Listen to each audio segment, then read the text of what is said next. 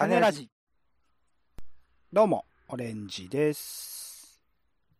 最近ハマってるのは、民族学者の折口忍です。なかなか本が手強いです。本です。世の中全部種にしよう種ラジ。よろしくお願いします。よろしくお願いします。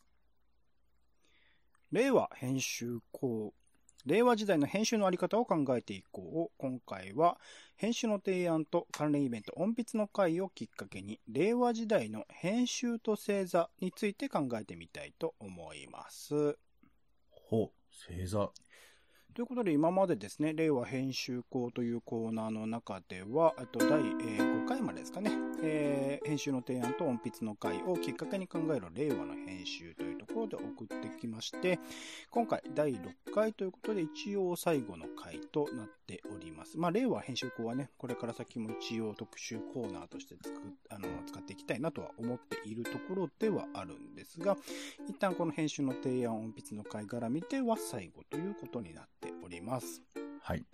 で、一応また、あの、改めてね、さらっと編集の提案について紹介文読みますが、えー小文社での活動をはじめ出版文化の重要人物であり続けてきた伝説の編集者、角海太郎による過去を携え、えー現在とともに呼吸し、えー未来を見据える編集論集ことで、角海太郎さんという方がね、えー過去に書かれたいろいろな、あのー論、えー書き物についてまとめて、えー作られたあ本になってます。で、まあ、最後までね、読んでみて、なるほど、これは、あのーもちろん当たり前のことですけど、バラバラに書かれたものを単に集めただけではなくて、順序を追って、まあ、時系列とかもね、あの前後してたりとかもしてるっていう形になってましたけど、あのー一つのこの、まあ、道、一つだけではないですけどね。あの、道筋をた、あの持って編集された本なんだなってことはちょっとわかるような作りにもなってたなっていうところで、ああ、まさしく編集がなされている本だったんだなっていうことを最後まで読んで、ちょっと感じたところもあったりもしました。はい。で、一応、えっと、編集の提案で今回扱うところが、あ前回が第4章までだったので、今回第5章から、えー最後の定談までというところで、一応、えー目えー章立てとしては、えー第5章、複製技術は時を超えるというタイトルが設けられていて、えーいくつかの章に分かれていますね。印刷は編集の敵にあらず、子供百科の作り方、晩年の運動、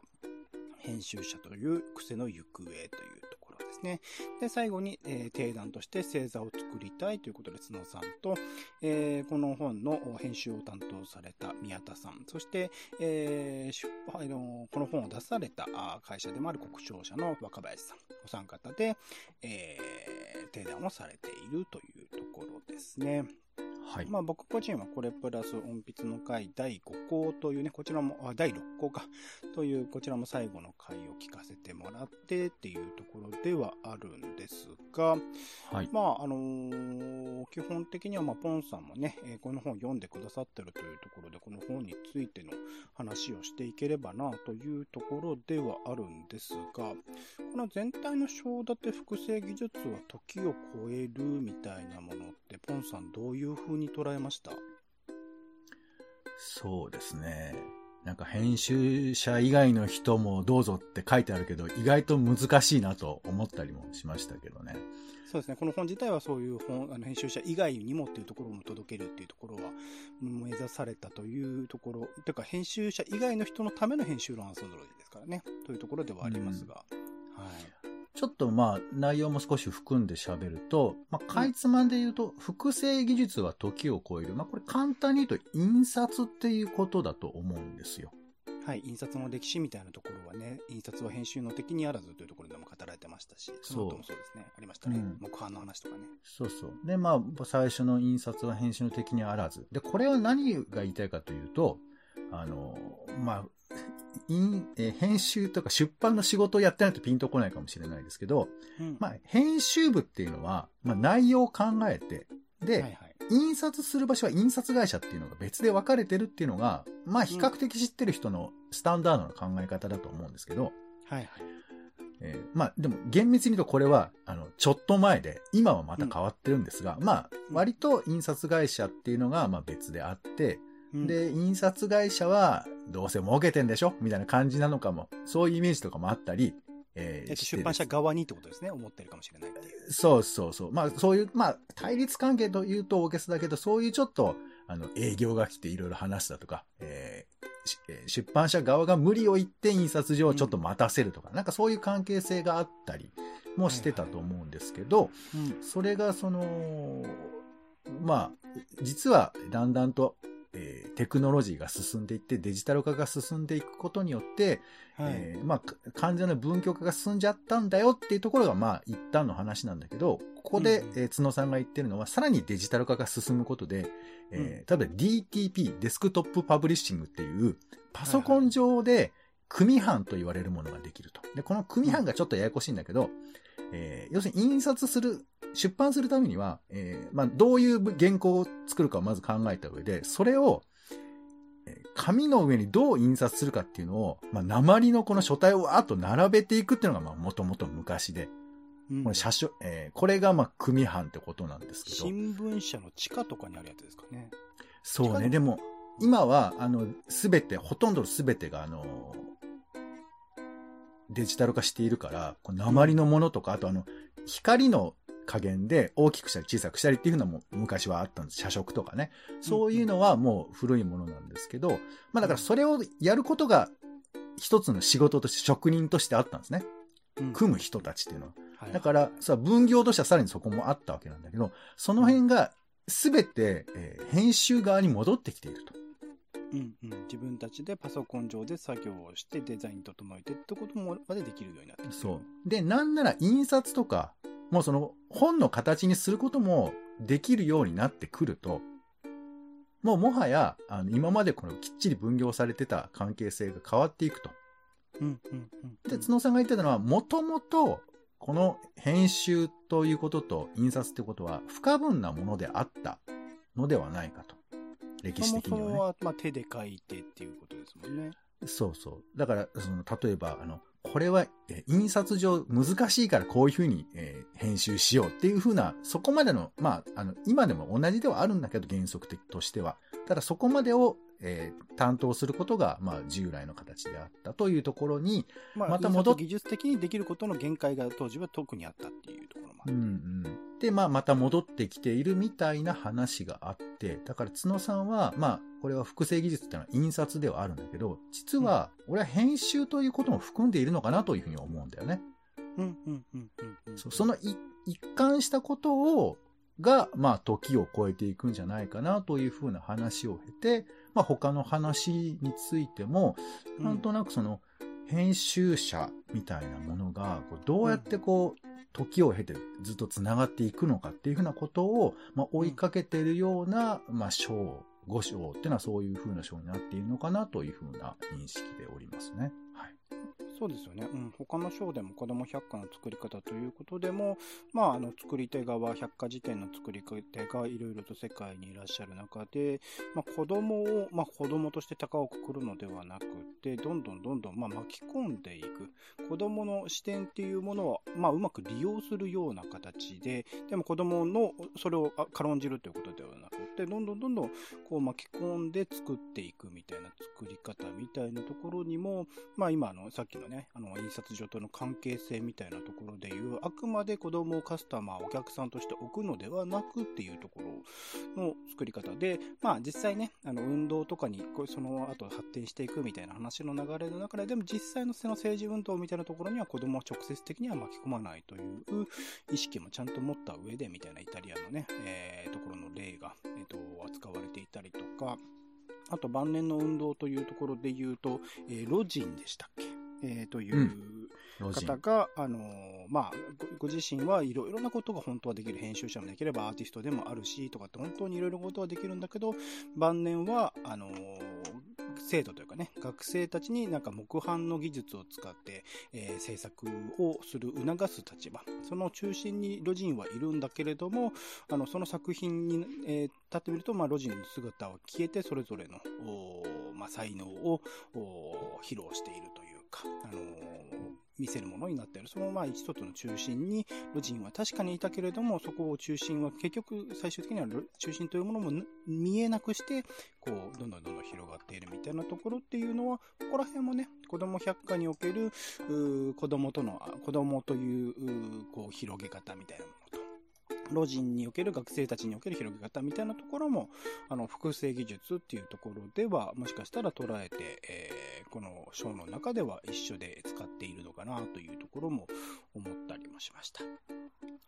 で、えっと、その先で、えっと、一応、まあ、定談というところで星座を作りたいという題材において、えー、お三方でお話をされていて、その星座っていう言葉のね、きっかけとなっているというか、星座っていう言葉がここで出てきたきっかけになっているのが編集者という癖の行方という、この章の中では最後の文章のところであって、一応これ、星座というところの文中の引用を読みますね。えー、今回、この文章を書くために河合駿のいくつかの今井義友論を読んで、心理療法の世界に星座という考え方のあることを知ったということで、まあ、今井義友さんというのは絵本作家でもあるけれども、もともとは編集者、編集長をやってらっしゃってっていう、いろいろとやってらっしゃった、あの、先で、まあ、絵本作家になられたという方だと思うんですけれども、えー、その方についての河合さんの考え方として星座というものを空いてると。で、えー、ここでの星座という考え方を私なりに、これは、えー、角さんなりですね、私なりに拡張して使わせてもらうと、おそらく今井さんはどうせなら自分で納得いく環境のうちで仕事をしたい。自分が気持ちいいと感じられる星座の形、星々の配置を作って、自分もそれらの星々の一つとして生きてみたいと考えてきたのだと思う。そこに彼にとっての意味があると。えー、以来、今江さんにとって編集は星座を作る技術になったという言い方をされていて、まあ、ここで言うその、えー、自分が気持ちいいと感じられる星座の形、星々の配置を作るみたいなところが、ある種、えーと、星座というところの意味というか捉え方としてまあ、書かれているところなのかなとは思ったんですが、ここにおける、こう、星座みたいなところとか、あとは編集者という癖みたいなところについて、なんかポンさん考えたこととかってありますか？まあ、ご自身もね、一部編集も、あの、仕事としてやってらっしゃったと思うんですけど。僕、まあ、割とこう、自分の経歴の初期は、編集とかライターをしていたので、あのね、まあ結構出版社も落ちてるんです。あらあら。実際のところは。うん。だからね、出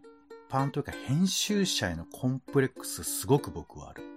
うんうんうんうん。あの、もう大げさに言うと怖い。ああ。それは実際にじゃあ編集者という人を現場で見てっていうところもあって。うん、その、何怒られそうとかそういうことじゃなくて、なんかその、うん、なんていうか、ものの見方とか捉え方とか、まあ、社会人としての動き方とかが、うんうん、なんか、僕が思ってる編集とか仕事というルールの常に上にいるはずだという感覚みたいな。はいはいはいはいはいはい。そう。まあなんか編集者という言葉への不用意な憧れというか、まあ、編集者と名の付く本って山のようにあるので、そういうのを読んでると特になんか超人っぽい人たちばっかりそういうのを書いてるから、そう、まあそんなことも、ね、しかもあれですよね、自分自身がそのフィールドにいたとか、ちょっと思考性として近いからこそなんか比べやすいみたいなところあるかもしれないですよね。そうなのよね。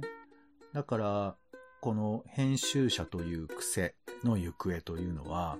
だからその編集者って何なのかっていう風なところ、そいつが癖として残るっていう、いやもうだから、恐怖の人だし、すごく羨ましいような気持ちもあるんですけど、うんうん、まあ、ただ一方でこの、いわゆる職業病じゃん。はいはいはい。例えばここで言ってるのは、えー、なんていうかな。例えばそのい、いろんな人が集まったら、えー、仕切ろうとしちゃうんだよね。編集者はつい。うん、全体の段取りを組んで、時間何時までなみたいなことを考えて、さらにそれでも自分が前に出ないようにするみたいな。そこまでが編集のイメージで動いたりだとか。あと、まあ、えー、ここで割と大きく出ているのは、まあ、星座にもつながりますが、この人と仕事をしたいっていう風な感覚を、まあ、常に持っているってことだよね。なんか読んでいても、あ、この人面白い文章書くな、この人と仕事したいなと思っちゃうっていう。そう。あと、この人に文章書かせてみたい。うんうん、とか、まあ、これはまあ、特に雑誌の編集とかになるのかもしれませんけど、とにかくそういう自分が機会があるっていうことも含めてだけど、なんかね、こう、常に編集視点。まあ僕なんなら、もう編集者じゃない時間なんかないっていうふうに僕は教わりましたよ、感覚としては。でもわかる気しますね。な、何を見てても何を、うん、そうですね、触れてても。そうそう。まあそれを喜びとしてね、捉えるみたいなことだと思うんですけど、だからそういうふうな、まあ僕は職業病とある意味思うんだけど、それがもう癖みたいになっちゃうっていう嬉しさと、逆に言うとそこに囚われてしまうという、まあ、悲しさみたいなのが、あの、多分、角さんはちょっと両方そこは歌っているようなところもあって、あそこもそれで面白いなと思うんですけど、うん、なんかね、僕も、あの、若干かじっているだけに、そういう風な編集者というものへの憧れとか、あとこれが、昨日今日じゃないんだよね。あと、ちょっとしたノウハウとかではなくて、やっぱり印刷技術が多分始まって、出版が始まってから今につながっていくっていう風なことの流れで、それは育てられたような気がするので、なんかそういう風な、なんか、えー、編集というこの、えー、タレ？あの、秘伝のタレ？で、でもそのタレは同じ味じゃないんだよね。時代によってどんどん変わっているから、だから今味見しても、どうやって作られたかはね、簡単にはわからないと思うんだ。っていうことの、まあ、一個のヒントが星座というか、まあ、その、まあ、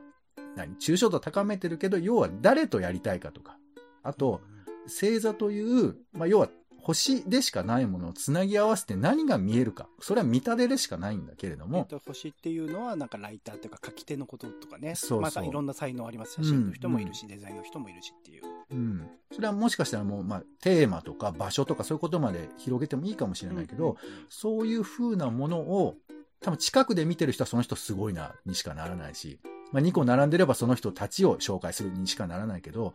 これを被釈の形に見えますよねっていうのがやっぱ編集者なんだと思うんだよ。で、これは、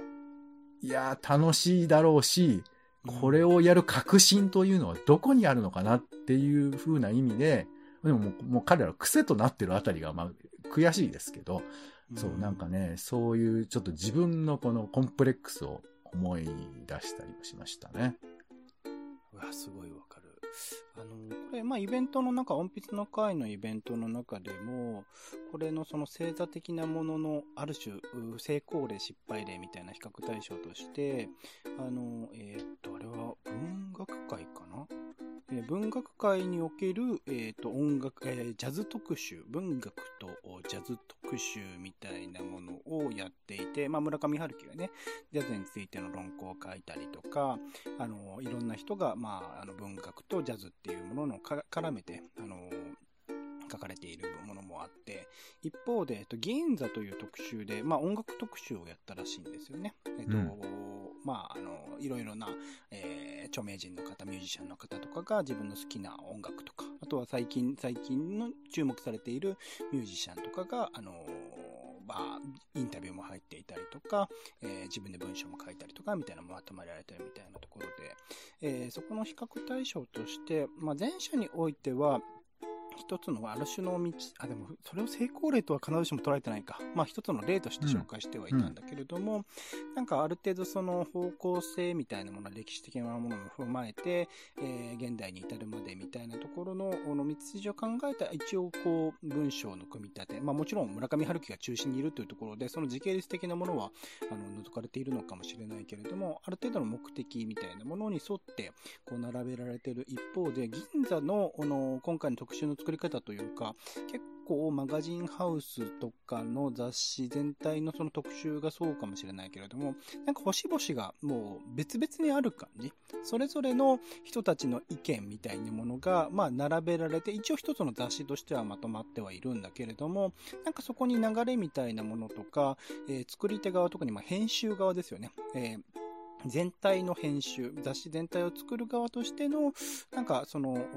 ものがあまり見えてこないみたいな。まあ、まさしくここで言うところの、その雑誌自体が星座になっていないような形、バランバランの星がどんどんどんどん、あの、広がっているような形みたいな言い方。ちょっとあの、僕、ごめんなさい、僕の方ですごく意訳というか、意見が入ってしまっている言い方かもしれないですけど、なんかそんな話をされていて、うん。なんか単純にその才能を書き書かせたい、この人に書いてほしいとかっていう欲望でどんどんどんどんそれを組み合わせていくだけではダメで、やっぱりなんかある程度の自分なりの方向性というか、こういう風なことを考えてみたいなと。だから、あの、前のね、えっと、この編集の、えっと、第4章以前でも語られていたことですけど、まあ自分の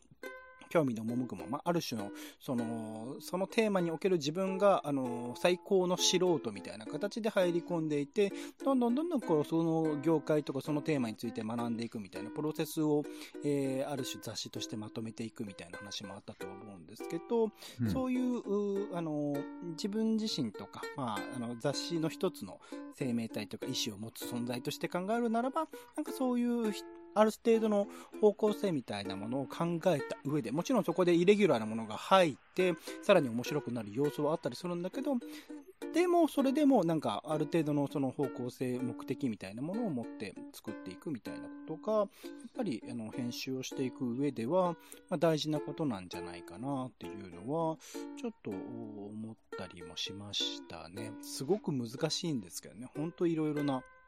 タイプの人がいて、いろいろな才能がいてみたいなところを、いかにしてその時々その雑誌、この雑誌ではこれをこういう形にする、この雑誌ではこういう形にする。もしかしたらその雑誌だけじゃなくって、ジンとかムックとか本とか、あの他の形もあるかもしれないみたいな。今だと動画とかもね、当たり前にあったりするから、その選択肢の中でどういう形を選ぶのかって本当に難しいと思うんだけど、まあ面白いっすよね。うん。うん、あのーまあこの複製技術という話に絡めてというところですけど、晩年の運動というところで、うん、まあロジンが語られるんですけど、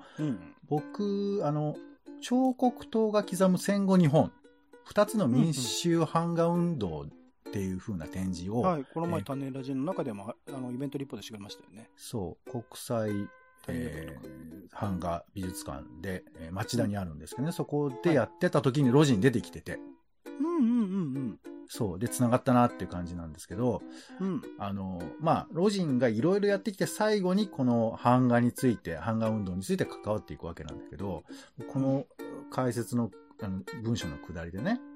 えー、ロジンがなんかその、まあ、ヨーロッパとかの、まあ、個人でこう版画を一人で全部作っていくものがいいみたいなことを言っていたにもかかわらず、うん。えー、だから職業的にこう、えー、何、版を作る人とかさ、なんかそのする人とかで分けるのは良くないって言っときながら、うん、なんか民衆がみんなで共同作業することがいいぜみたいなことを言ったりするんだって。うんうん、さっき言ってたことと違うじゃんみたいな感じのことを、まあ書くと。うん、で、まあもちろんこの文章では、まあロジンさんのいろいろなものの総括がここにギュッとあるんだっていうような話なんですけど、うん、このいい加減とも言えるけど、あの、まあ、ここではその螺旋運動と言ってますけど、あっち行ったりこっち行ったりがどんどんすす、えー、繰り返されながら高みに登っていくみたいな。うんうん、なんかそういう風なものづくりもあるよなっていうか、うんから例えば上司がさ、さ、昨日まで A って言ったのに、急に B みたいなこと言われて、なんかめちゃめちゃムカつくことってあるじゃん。はいはいはい。どっちなんだよみたいな。うん、で、今だと、それは指示が不明瞭だってことで怒られるかもしれないんだけど、うん、でも、なんていうかな、見えてる人の描かれてることと、描いてるものと、それの指示の言葉っていうのが繋がらないことっていうのが、あ、あるにはある。でもこれは、上司の中の頭の中にはあるかもしれない。そうそうそう。で、それは伝え方が下手なんです。私は指示は受け取れませんって なっちゃうのか、うん、いや、これには何かがあるのかもしれない。だこれはだから落語家の師匠みたいなものかもしれないよね。信じるってことだと思いますけど。うん、まあ、みたいな価値観もあるのかなと思って、で、これは例えばバリエーションとしては、あの、この本の前の方に出てきましたけど、作る工程そのものを編集として見せるっていう風な作り方もあるっていう話をしてましたけど、だから、なんていうかな、絵を描いてそこに向かっていくとか、そこの正しい設計図を作ってではなくて、やっぱり編集っていうのは、そういう建築とは若干やっぱ違うこと？設計図通りに作るのではない。そう。その場に起こったことをどう受け止めるかとか、僕らが思っている壁の向こう側にすり抜けるような感覚うんうんうんね、お芝居とかでさ、ここが部屋でここに壁があるっていう設定でお芝居してて、偶然倒れてそこの壁を抜けちゃう役者さんが。うん。うん。その時に、その壁はあったことにするのか、それとも壁が解けたことにするのか。こう、お芝居っていろいろ考え方あると思うんですけど、これも受け止めていくっていうことがもしかしたら編集かなとか思うわけ。うんうんうんうんそう、だから、で、でもこういうこと言ってくると、もうわかんなくなっちゃうわけよ。あの、うん。こういうやり方でしょっていうのがわからなくなるから、だからこそ俺は、まあ、この星座というか、徒党を組むというか、あくまでみんなと何かに見えるっていうふうなことを祈るみたいな形で、あの編集というのが存在しているのかもしれないなというか、あでもなんかこの、えっと、音筆の回の中でも、うん。そのとあるアイドルの方にインタビューをしていて、はい基。本的にはそのアイドルの方のキャリアとかこれからのあのどういうふうにやっていくかみたいなことを話すんだけど、うん。そのインタビューの中で突然あこれ他の人に誰にも言ってないんですけど私こういうことを考えていてっていうその計画これからの人生設計とかどういうふうに仕事をやっていくかみたいなところに話にいきなり転じた時にあこれはインタビューやってよかったなって思ったっていう話があって。うんなんかその思いもよらない、それぞれ、その、そもそも、まあ考えていた中では、それこそ個別のインタビューとかにおいても、なんかき聞く側というか、想定している通りの質問、やっぱ基本的には、今、その、それこそ芸能系のインタビューとか記事とかっていうのは、ある程度その、まあ、その、なんだ、商品、えードラマに出るとか、えー映画に出るとか、なんかそういうプロモーションタイミングとかで、ある程度聞くことは決まっている、どういう思いでこの役を演じましたかとか、どういう思いで作りましたかみたいなところに落ち着いてしまって、それに対するある種想定文集を、まあ、あの、コピペするような形でみんな、あの、喋り手側も喋っていくけど、そこから外れるアクシデンタルなその会話みたいなものっていうものを、なんかどんどんどんどんそれを取り込んでいくと、多分作り手側もその想定していた外に外れて、あ、ここまでこう話が膨らんでいくんだかとか、こういう風にあの広がっていくんだみたいなところを思って作り手側も楽しいし、なんか読んでる側としてもなんか面白い話になってるのかなっていうと、なんかそのアクあのアクシデントみたいなものを盛り込むっていうのは、まあ、三方よし、もしかしたらそれがね、事務所とかマネジメント、マーケティング的には都合が悪い話なのかもしれないけれど、というところの注意も置きながら、でも面白いことなんだろうなとは思いますよね。うんね、なんか、だから僕はこの本改めて読みまして、なんか編集って、楽しいというか、キラキラしてるなってちょっと思っちゃうよね。うん。なんかこの本、最終的なその音筆の回のまとめのところで、まあ無理やりまとめるような、結構基本的な雑談が交わされているようなか 場だったので、無理やりまとめているようなところではあったけど、なんかこの、まああの、最初か、えっと、文字起こし、えーテープ起こしから話が始まっているので、ある種この編集の提案という本が技術論的な、編集の技術論的な読まれ方をされてしまいがちなところではあるけど、なんかまあ、あの、その手前のところですよね。やっぱね、編集するにあたっての意識づけとか、どういうふうな思いを持って編集するか、どういう考え方を事前にその土台として持っていくか、みたいなところが、やっぱりこの本全体、音筆の回の中でも語られていたなというところで、まあ僕はこの音筆の会というイベントを前々からね、ずっとやってるので参加させていただくたびに、なんかこの本というかこのイベントに参加してから、なんか編集という仕事に携わりたいなって思ってしまうというか、土台としてこれがあった上で、その出版業界とか各種メディア業界に入っていくと、全然違う見え方、全然違う考え方になるだろうなっていう。でも、その多分違うっていう考え方は、かつては、昔その編集とか雑誌とか、え作るっていう、スタートラインゼロから始める人たちは、みんなもしかしたら持っていたかもしれないけど、今はそれがどんどんどんどん失われてしまっていることなのかもしれないなと思うと、なんかやっぱ、うん、今もう編集に片足突っ込んじゃってる人間ではあるけれども、今またこのタイミングでこの本読めてよかったなっていうのはちょっと思ってたりはしますね。うん。うん。そうですね。うん。よ、読んでよかったですか？そうさん。読んでよかったですかって。なんか、すごい言い方ですけど。あのーちょっと一個だけ、その最後の、あのーお話の中で、うん。えー出版業界と、まあ、演劇の世界っていうのが似てるっていう話があって、はい。角さんは演劇もやってらっしゃいますからね。そう。で、そこのターニングポイントになってたのが、まあ、ポイントとしては2箇所あって、えーうん関東大震災、はいはいはい。これがあった後に、出版社とか演劇っていう形が一旦決まったんだと。まあ、当時言えば新劇とかを、まあ、大手出版社ができて。で、うんそ、の後、60年ぐらいに、まあ、小文社みたいな、まあ、カウンターみたいな形のものができ始めたんだよ、みたいな話があって。うん。だから出版とか、この編集カルチャーっていうのも僕らが当たり前と思っている。だって今だってね、大手出版社って思ってますけど、はい。あれもどこかで作られているものだとすると、やっぱこういうのも歴史があるから、うん。まあ全部そのこと知ってた方がいいとは言い切れないけど、そういう出版業界の歴史とか、編集の歴史っていうものもちょっと踏まえることで、あの、うんよりまた、まあそちら側の業界的な編集も理解できるし、俗に言う、その編集って言葉がどう育ってきたかも、なんかわかるような気もするから、うん。はい。ちょっとこの関東大震災とかっていうのはね、割と重要なものなのかなと、最近、とちょくちょく聞くので、なんか思ったりしましたね。そうですね。そういう意味で言うと、この令和編集校の中でも、やっぱ過去のいろいろと編集について書かれている本とかをまた読むっていうのも一つい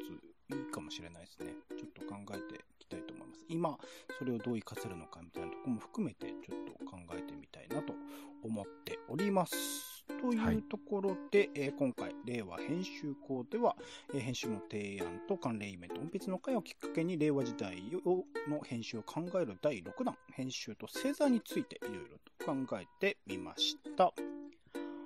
お相手はオレンジと、編集と名の付く本を買い漁っていたことをちょっと思い出して、うわ、恥ずかしい。ポンでした。種ラジまた。種ラジは、ポッドキャストや Spotify などでほぼ毎日配信しています。音声でこぼれた内容はブログで補足を、更新情報は Twitter でお知らせしています。気が向いたらお好きなサービスでの登録、フォローをお願いします。また、番組の感想やあなたが気になっている種の話もお待ちしています。公式サイト、種ラジ .com のお便りフォームから送ってください。Twitter などで、ハッシュタグ種ラジ、カタカナで種ラジで投稿いただくのも大歓迎です。